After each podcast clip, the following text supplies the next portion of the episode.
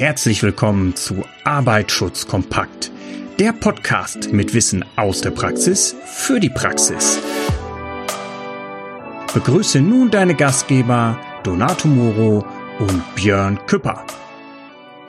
Ja, hallo und recht herzlich willkommen zu einer weiteren Ausgabe von Arbeitsschutz kompakt, der Podcast rund um die Themen Arbeitsschutz, Brandschutz und auch Umweltschutz.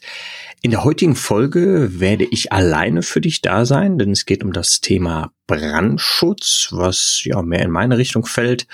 Und Donato wird beim nächsten Mal wieder mit dabei sein. Ein ganz kurzer Hinweis noch in eigener Sache. Ich freue mich, und da kann ich auch im Namen vom Donato sprechen, sehr darüber, also wir freuen uns sehr darüber, dass es so ein tolles Feedback von eurer Seite gibt, auch auf Social Media, auf den Plattformen, sei es auf YouTube bei unserem YouTube-Kanal, dann natürlich über die gängigen Podcast-Formate und äh, Social Media natürlich bezogen, auch auf Facebook und auch auf LinkedIn. Die LinkedIn-Gruppe wächst immer mehr und ich kann dich auch nur dazu motivieren, wenn du noch nicht bei LinkedIn bist, dir einfach mal diese Plattform anzuschauen. Gerade so im B2B-Bereich, im gewerblichen Bereich, ist das aktuell meiner Meinung nach eine sehr, sehr gute Möglichkeit, um sich auszutauschen, um, ja, ich sag mal auch Geschäftsbeziehungen aufzubauen und zu pflegen. Und deshalb lade ich dich auch ganz herzlich ein, dort einfach mal in unserer Gruppe vorbeizuschauen. Du findest den Link über unsere Webseite www.sicherermitarbeiter.com. Dort einfach mal auf die Kategorie Podcasts gehen und dann findest du auch schon die Links und die benötigten Informationen. Jetzt möchte ich aber auch direkt in die Folge einsteigen und zwar mit dem Thema Brandschutzordnung. Ist eine Brandschutzordnung wirklich erforderlich?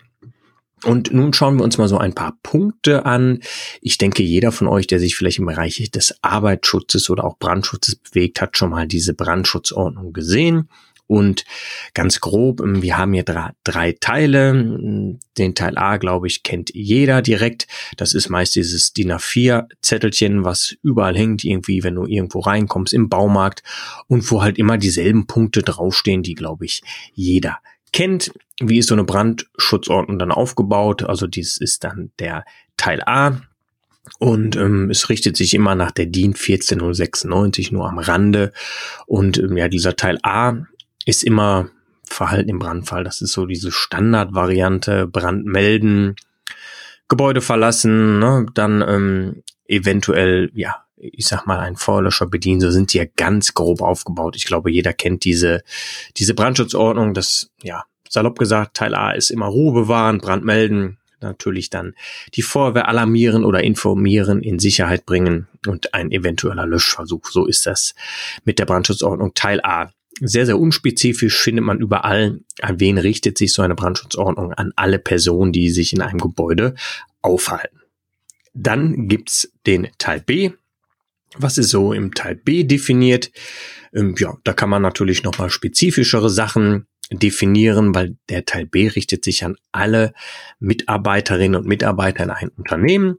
Und da legt man zum Beispiel fest, was im ja, Alarmfall zu tun ist, wo zum Beispiel der Sammelplatz ist, wie man das Ganze ähm, bewerkstelligt. Und das ist dann einfach einmal niedergeschrieben. Und ähm, da ist halt auch wichtig, wenn man zum Beispiel eine neue Person im Unternehmen begrüßt, dass man dann auch als Personaler, als Vorgesetzter, wie auch immer, die Person natürlich unterweist. Und das kann man ganz easy mit so einer Brandschutzordnung Teil B machen, indem man da natürlich definiert, was passiert bei uns, wenn ein Alarm erfolgt, wenn es brennt, wie sind die Punkte definiert? Das kann man der Person aussändigen, dann natürlich gegenzeichnen lassen und dann hat man da auch schon seine Pflicht erfüllt. Also das ist die Brandschutzordnung Teil B und die richtet sich an alle Mitarbeiter in einem Unternehmen und es wird natürlich auch viel spezifischer gegenüber diesem Standardausdruck der Teil A-Geschichte. Und dann gibt's natürlich noch die Brandschutzordnung Teil C. Wie funktioniert das Ganze? Das ist natürlich schon sehr konkretisiert. Und da hat man ja Personen mit besonderen Brandschutzaufgaben definiert. Und das kann zum Beispiel der Brandschutzhelfer sein, der Brandschutzbeauftragte, da kann zum Thema Sammelplatz gehen, Evakuierung. Und so ist es im Teil 10 niedergeschrieben. Also es ist sehr ausführlich. Und da sind Personen drin einbezogen, die halt besondere Aufgaben haben im Bereich des Brandschutzes oder auch im Bereich der Evakuierung. Also ganz einfach gesagt, A, ziemlich unspezifisch und ähm, B, richtet sich natürlich dann schon an alle Mitarbeiter. Es ist schon etwas spezifischer. Und Teil C ist natürlich sehr definiert, da kann man über Brandverhütung gehen, da kann man natürlich ja vorbereitende Maßnahmen für die Feuerwehr ansprechen, eventuell sogar einen Alarmplan. Und das kann man sehr konkretisieren in dem Teil C. Also das richtet sich dann an Mitarbeiterinnen und Mitarbeiter mit besonderen Aufgaben im Bereich Brandschutz. Und nun höre ich immer wieder die Frage, ich brauche doch gar keine Brandschutzordnung. Eine Brandschutzordnung ist doch eigentlich nicht gesetzlich vorgeschrieben. Und wenn ja, wieso, weshalb, warum und wo steht das Ganze? Also, es gibt immer zwei Punkte, über die wir uns unterhalten. Das ist natürlich einmal die bauliche Ebene aus dem baulichen Brandschutz, wo wir eine Bauordnung haben oder diverse Sonderbauvorschriften. Und aufgrund des Föderalismus haben wir natürlich in jedem Bundesland eine eigene. An vielen Punkten sind die gleich, aber an einigen Punkten auch abweichend. Und man kann es eigentlich relativ einfach halten. Die, ich sag mal, gesetzliche Grundlage ergibt sich eigentlich immer, wenn wir über die sogenannten Sonderbauten reden. Das sind dann zum Beispiel äh, ja, Beherbergungsstätten, Versammlungsstätten, Hochhäuser, Industriebauten und da sind wir auch in dem Bereich der Sonderbauten und da ist es eigentlich so, dass in den ja Sonderbauvorschriften oder auch Richtlinien eigentlich immer eine Brandschutzordnung verlangt wird. Oft steht dann so der Passus in äh, Absprache mit der Brandschutzdienststelle. Und gerade auch, wenn man heute andere Bauten hat, wo zum Beispiel ein Brandschutzkonzept für erforderlich ist, da ist oft eine Brandschutzordnung auch ähm, definiert. Oder es steht halt der Passus drin, dass eine eventuelle oder dass eine Brandschutzordnung eventuell mit der Absprache der Brandschutzdienststelle zu erfolgen hat. Also auf der einen Seite kann man es jetzt sagen, ja, es gibt gewisse Gesetze und Vorschriften, wo eine Brandschutzordnung definiert ist, gefordert wird. Da kann man sich einfach ganz leicht den Passus merken, wenn es über Sonderbauten geht. Ne? Also da kann ich dir den Tipp an die Hand geben, wenn es ein Sonderbau ist, in dem du dich bewegst, ist eigentlich die Brandschutzordnung relativ schnell ein Thema. Und jetzt sind wir aber auch noch im Thema des Arbeitsschutzes. Ne? Also ich sag mal, wenn wir den Dualismus im Arbeitsschutz haben, ich glaube, den kennt jeder, und da ist natürlich auch noch ein Punkt der DGUV. Und da müssen wir jetzt ja auch überlegen, dass ich als Arbeitgeber verpflichtet bin, ja, meine äh, Mitarbeiterinnen und Mitarbeiter über Erste Hilfe, über ja, Brandschutzmaßnahmen zu informieren. Es gibt die gesetzliche Ebene. Das kommt aus dem Arbeitsschutzgesetz Paragraph 10. Da ist es ja einmal schon definiert auf der gesetzlichen Ebene und dann im Dualismus auch noch über die DGUV natürlich. Da ist es auch nochmal niedergeschrieben, dass ich meine Mitarbeiterinnen und Mitarbeiter zu informieren habe. Und jetzt ist meine Frage immer, wenn die Leute sagen, ja, ähm, es ist doch gar keine, keine Vorschrift, dass ich hier eine Brandschutzordnung vorhalten muss. Äh, warum machen Sie hier so einen riesen Aufstand? Dann ist einfach immer meine Frage, Okay, aber wie unterweisen Sie denn Ihr Personal? Wie sagen Sie denn einer neuen Person, die, die heute bei Ihnen angefangen hat, wie sie sich zu verhalten hat? Wie kommen Sie denn dort Ihre gesetzliche Pflicht nach? Und die haben Sie einmal aufgrund des Arbeitsschutzgesetzes schon, aber dann auch auf die Konkretisierung der DGUV. Da ist es genauso niedergeschrieben. Und wie erzählen Sie denn einfach einer Person, die bei Ihnen anfängt, wie man sich zu verhalten hat? Im Brandfall. Und es geht auch nicht immer nur um den Brandfall. Es gibt ja ganz klar auch das Thema Alarmierung und Evakuierung. Und das hat die DGUV auch nochmal konkretisiert. Oktober, Ende letzten Jahres.